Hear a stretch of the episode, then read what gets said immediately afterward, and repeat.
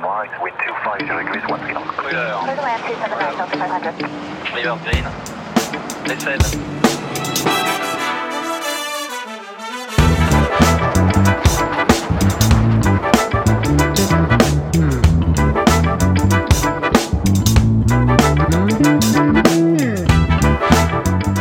Salut à toi et bienvenue sur euh, cet épisode un petit peu particulier, hors série même, je dirais, de l'expérience Shiban.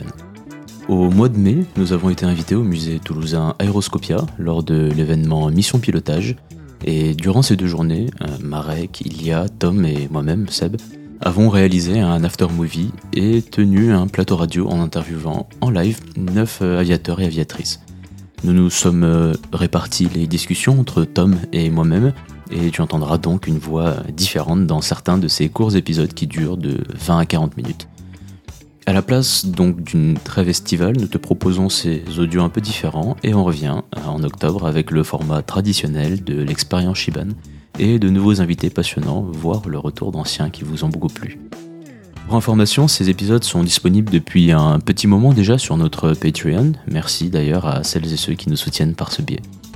Allez, je m'arrête là, c'est parti pour cet épisode de l'expérience Shiban enregistré à Aeroscopia lors de l'événement Mission Pilotage.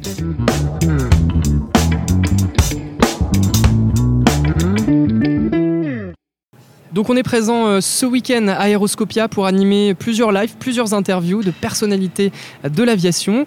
Euh, et quand on parle donc d'aviation, justement, euh, on parle naturellement des avions grandeur nature à l'échelle 1, euh, mais l'aviation c'est aussi l'aéromodélisme avec toutes ces variantes qu'il comporte, la voltige, le planeur, les maquettes, tout un monde aéronautique en miniature, un monde que nos invités ont souhaité promouvoir, revisiter, explorer avec leur spectacle. Un numéro avec lequel ils font rêver les petits et les grands dans toutes les salles de spectacle dans lesquelles ils se produisent. Gaëtan et Godefroy Schex, les frères Schex, sont avec nous. Bonjour à vous. Bonjour. Bonjour. Alors les frères, les frères Schex, pardon, on vous connaît euh, avec euh, l'émission euh, La France, vous a connu avec l'émission euh, La France a un incroyable talent en 2011, à laquelle vous avez participé. Vous êtes arrivé en finale de l'émission. Euh, et depuis, donc, le projet a pris euh, de l'ampleur. Vous vous produisez euh, désormais un petit peu partout. On va parler donc avec vous principalement du pilotage, des spécificités du pilotage de l'aéromodélisme, notamment du vol en patrouille donc, que vous pratiquez, et puis de cette vie d'artiste qui est désormais, désormais la vôtre. Moi, j'aimerais d'abord revenir sur toute cette aventure, savoir où ça a commencé, euh, à l'époque donc euh, à laquelle vous avez découvert cette passion pour l'aéromodélisme. Vous arrivez à Lille, donc il y a de ça une vingtaine d'années, euh, à quelques minutes d'un club d'aéromodélisme, et là vous découvrez une nouvelle passion. Qu'est-ce qui vous a tant passionné dans, dans l'aéromodélisme? Alors nous, comme beaucoup d'enfants, on adorait faire des voitures télécommandées. Et un jour, effectivement, on a découvert un peu par hasard ce club d'avions. Et là, on a découvert la possibilité de construire et de piloter son propre avion. Donc c'était très satisfaisant. Et on était dans un petit club où on a vraiment appris à piloter, à construire, à réparer. Et, euh, et en fait, petit à petit, on s'est très vite passionné pour euh, voler en patrouille. Parce que du coup, euh, en termes de pilotage, c'était très amusant d'essayer de voler à deux, un peu comme la patrouille de France le fait. Sauf qu'on l'a fait de manière plutôt instinctive au début. C'était pas calculé, c'était par plaisir. Et vu qu'on était frères et qu'on faisait ça ensemble, et ben, on s'est dit pourquoi pas s'amuser à voler aussi ensemble. Ouais. Donc c'est parti comme ça. Donc il y a cet aspect à la fois euh, construction, faire voler, enfin la, la construction, voire prendre aussi euh, forme ces petits avions euh, de balsa au début, je pense qu'on crée, Oui, c'est ça exactement, oui. Alors, ce qui était effectivement très grisant quand on a commencé l'aéromodélisme, c'était le fait de pouvoir, sur plan, et Ouais. même inventer ses propres plans et du coup construire son avion en fait.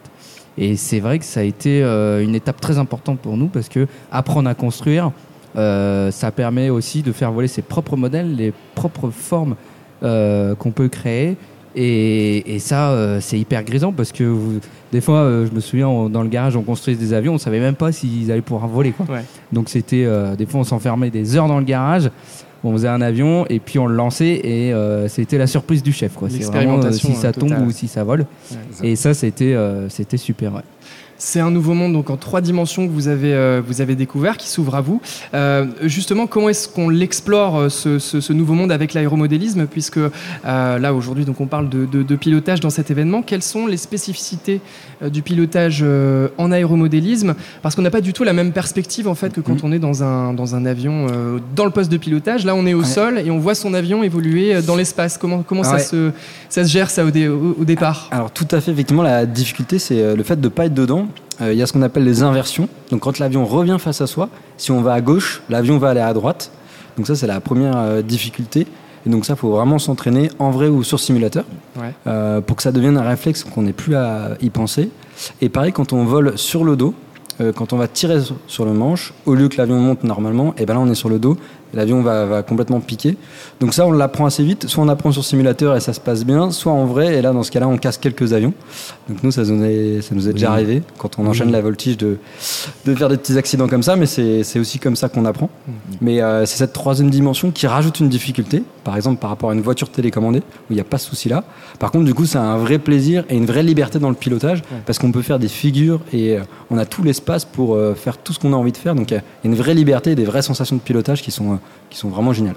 Et cette troisième dimension, vous commencez à l'explorer. Alors, euh, t'en parlais tout à l'heure avec des, des- des figures de voltige. Vous vous tirez un peu la bourre, je crois, euh, à voilà, en inventer, en tester euh, des nouvelles à chaque fois. Oui, effectivement, on a des, des avions du coup en intérieur qui font 200 grammes Ouais. et qui sont extrêmement maniables. Et en fait, cette maniabilité, cette légèreté permet de pouvoir faire des figures, euh, par exemple ce qu'on appelle le torque-roll. C'est une figure où, je ne sais pas, vous avez pu le voir pendant le spectacle, où l'avion reste en statique comme ça. Et ça, c'est des figures euh, que, l'on a appris et qu'on peut expérimenter avec euh, ce genre d'avion euh, comme ça, radiocommandé. Et j'expliquais à un monsieur tout à l'heure qui me posait la question est-ce que vous pouvez faire des figures en aéromodélisme qu'on peut pas faire en vrai? Et la réponse c'est oui, parce que euh, on a mis au point et il y a un système qui s'est démocratisé dans, notre système d'avion. C'est d'inverser les pales de l'hélice et du coup l'avion peut même faire de la marche arrière en vol, de se retourner. Et on peut faire cette même figure dont je parlais tout à l'heure du roll, mais à l'inverse. Voilà. Et donc ça, c'est des, des figures qu'on peut pas faire en vrai. Donc c'est effectivement grisant de un peu euh, venir contredire les lois euh, de notre chère aviation pilotage classique. Quoi. Bien sûr. Donc, vous êtes devenus des pilotes euh, aguerris. Et puis, au bout de 8 ans de pratique, vous vous êtes dit que ce serait pas mal de démocratiser, de médiatiser un peu ce, ce- bah, Ouais, le, médiatiser. monde de la, Mmh. voilà, médiatiser euh, le monde de l'aéromodélisme, en parler. Et ce qui est assez marrant, c'est que vous avez eu la même idée au même moment, Oui. mais vous n'étiez pas coordonnés au départ. Ouais, c'est ça, c'est que bah, à l'époque, c'était pas très connu euh, l'aéromodélisme, Ouais. donc la construction, le pilotage. Et, euh, et l'émission d'Incroyable Talent marchait très bien.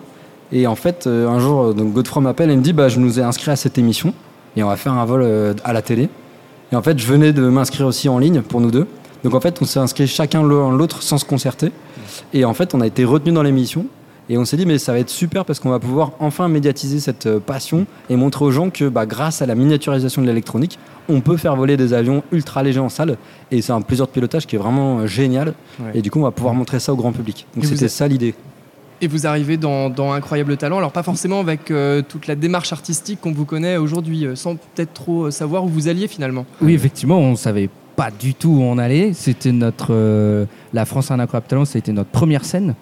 Donc on avait euh, quand même bossé un programme, hein, euh, des figures, euh, le- tout un programme écrit de voltige. Ouais. Et on s'est enfermé dans une salle et on l'a répété, répété, répété. Et en fait, ce qui s'est passé, c'est qu'on s'est entraîné dans une salle de sport pour euh, s'entraîner pour faire le spectacle à l'émission. Et en fait, quand on est arrivé, bah, on n'était pas dans une salle de sport, on était dans un studio télé. Donc, euh, dix fois plus petit, un espace vraiment dix fois plus restreint, avec des ventilateurs, des lumières, les caméramans partout, le, enfin, le- les présentateurs. Voilà. Et donc là, on a eu une pression et on s'est dit, oh là là, le programme ne va jamais passer dans cet espace. Donc on a tout réimprovisé de A à Z euh, en 10 minutes. Au dernier et, moment. euh, et c'est passé vraiment pile poil, mais ça a été euh, très compliqué. Ouais. C'était chaud. J'aimerais qu'on parle du, euh, de- du pilotage, de la technique de pilotage euh, et de la mise au point de ce numéro, parce qu'on imagine que ça demande une technique particulière. Et puis là, euh, c'est pareil, on n'a pas de manuel de vol qui explique comment est-ce qu'on fait du vol en patrouille Mm. Avec des avions télécommandés. Donc c'est un peu de l'expérimentation aussi dans ce domaine, quoi. Et tout à fait. En fait, quand on, a, on s'est inscrit à l'émission et qu'on a été retenu, on était super content. Et cinq minutes après, on s'est dit, bah, c'est super, mais maintenant, il faut qu'on ait un vrai numéro. Alors qu'avant, on volait juste comme ça de temps en temps ensemble, par plaisir, donc c'était facile. Mais quand on s'est dit il faut rajouter de la musique et être synchro sur la musique, en fait, on mesurait pas que ça serait aussi difficile et qu'il fallait être aussi précis pour qu'à la télévision, ça rende quelque chose de bien. Donc, euh, effectivement, on s'est enfermé dans cette salle et on a répété 400 fois le numéro. Mais avant que ça, qu'on arrive au bout du numéro, au bout des deux minutes, à l'époque, ça durait deux minutes, euh, on a loupé 350 fois. Donc pendant 350 fois, on s'est dit, mais on n'y arrivera jamais, c'est pas possible. On se touchait, on n'était pas synchro, euh, on se prenait des murs, enfin On c'était. cassait tout, quoi. Ça, Voilà. ça, c'est une question. Comment on fait pour pas se, se toucher finalement quand les deux avions sont euh, parallèles euh, l'un derrière l'autre et que voilà vous êtes, euh, comme on disait tout à l'heure, à un point fixe dans l'espace? Comment comment est-ce qu'on arrive à gérer ça? Alors ça, c'est des, c'est ce qu'on a expérimenté au début, qu'on a, on a commencé à voler à deux. Et en fait, c'est des petites règles euh, très simples au final hein, qu'on a mis au point. Euh, par exemple, euh, donc on est à un point dans une salle, par exemple un rectangle, on, sait qu'on va piloter ici. Et la règle est simple, c'est que des fois on se dit qu'on coupe la salle en deux. On- donc on imagine un peu des frontières imaginaires qu'on peut se fixer comme ça par mesure de sécurité aussi, hein, pour pas se toucher pendant le vol. Et on va se dire par exemple là, si je dis parce que c'est moi qui annonce les figures, et si je dis vas-y on coupe en deux, et ben ça veut dire que chacun va rester chacun de son côté. Voilà, si je lui dis attention, on sait que euh, moi euh, en, en règle générale dans les vols c'est moi qui suis en dessous et mon frère est, est au-dessus et un tout petit peu extérieur. Moi je suis toujours en dessous, un petit peu intérieur. Et ça, voilà, tout le- le- la somme de, de, de, de, l'application de, ces règles-là, qui sont des règles pour nous vraiment euh, intran- enfin, intransigeables, parce qu'effectivement, si, si on déroge à ça, bah, c'est là où il peut arriver des, des pépins. Et du Bien coup, euh, tout ça euh, fait qu'on sait qu'à tel endroit, tel moment du programme, tel moment du numéro, on est euh, à notre place. Après, il peut arriver des aléas. hein. Des fois, dans des salles, on a des- de la clim, des lumières, des machins, dans les salles de spectacle. Et là, du coup, on réadapte effectivement tout le numéro pour qu'on on ne déroge pas à ces règles-là de vraiment voler en sécurité. Et euh, des fois, c'est ça qui est très dur aussi, c'est que nous, on a, à l'inverse du drone, aucune assistance GPS. C'est-à-dire, c'est un peu comme en voiture, comme les premières voitures sans direction assistée, vous lâchez, et si la voiture prend une direction et que vous ne reprenez pas le volant, et ben, vous allez dans le fossé. Bah, nous, c'est un petit peu pareil. À l'inverse du drone, justement, c'est que un drone, vous pouvez lâcher la télécommande.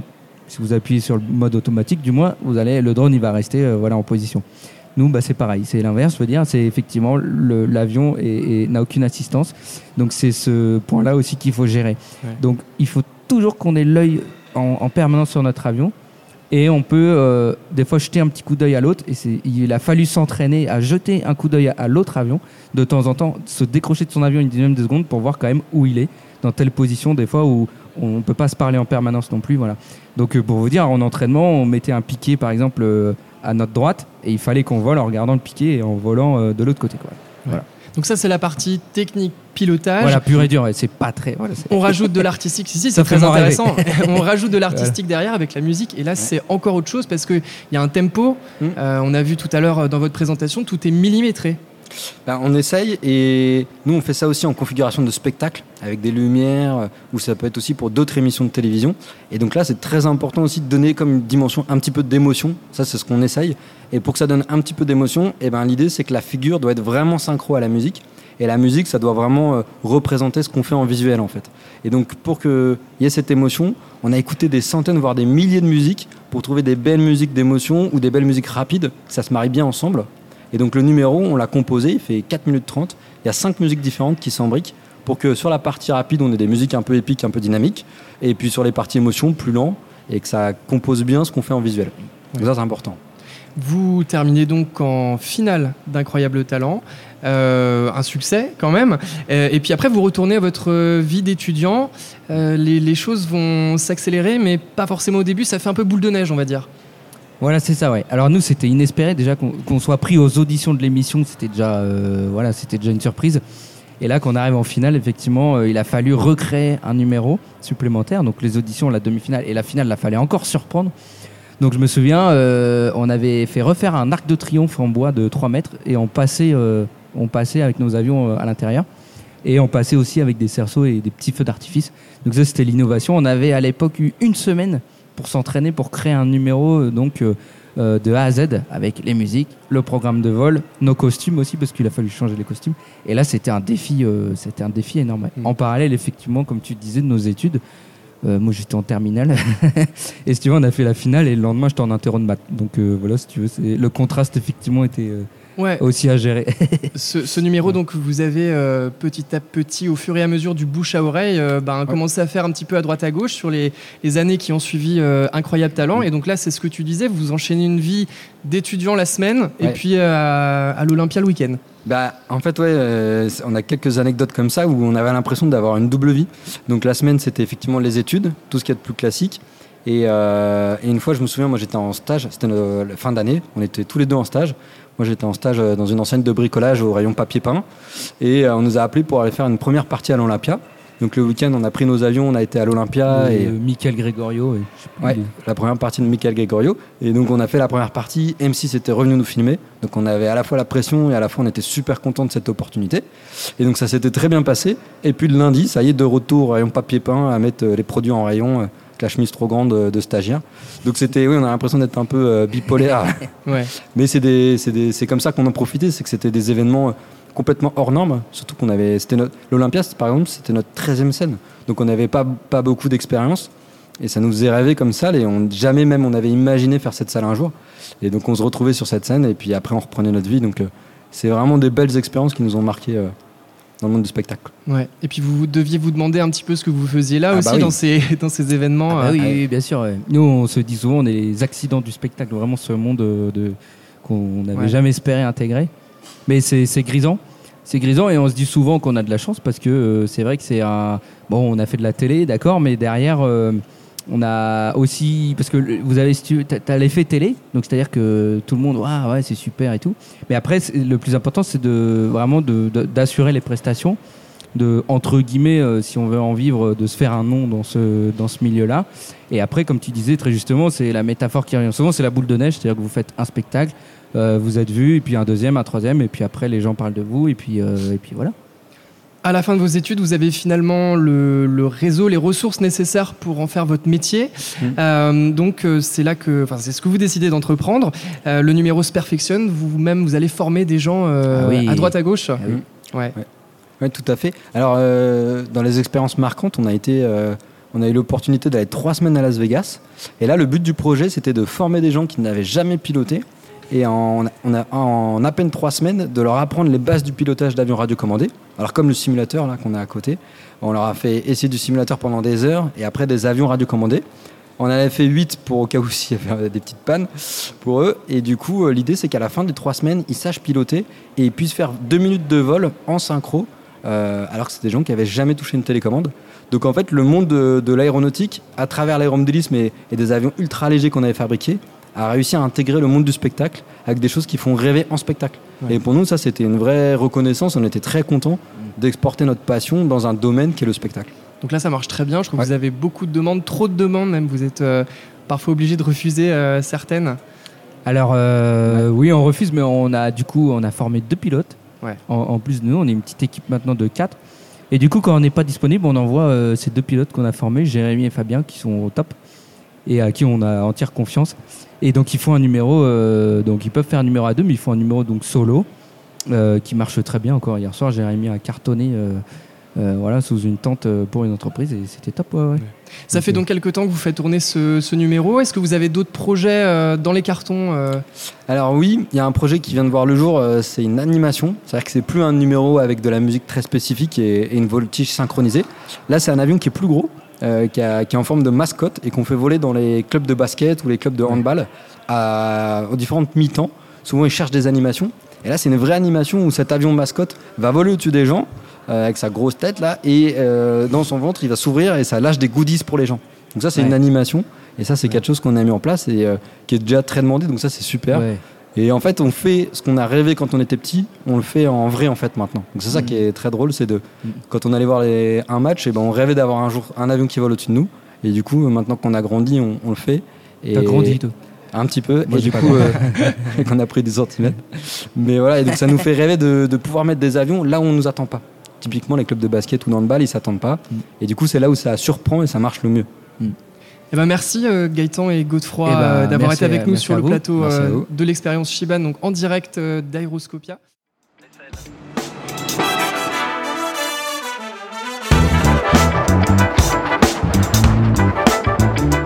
Et voilà, c'est fini pour cet épisode hors série. Je tiens à remercier nos invités qui ont bien voulu jouer le jeu, et aussi le musée toulousain, Blagnaquet plus précisément, Aéroscopia. C'était un réel plaisir de travailler avec l'équipe de passionnés au, musée qui nous a accueillis invités, et on a hâte de renouveler l'expérience.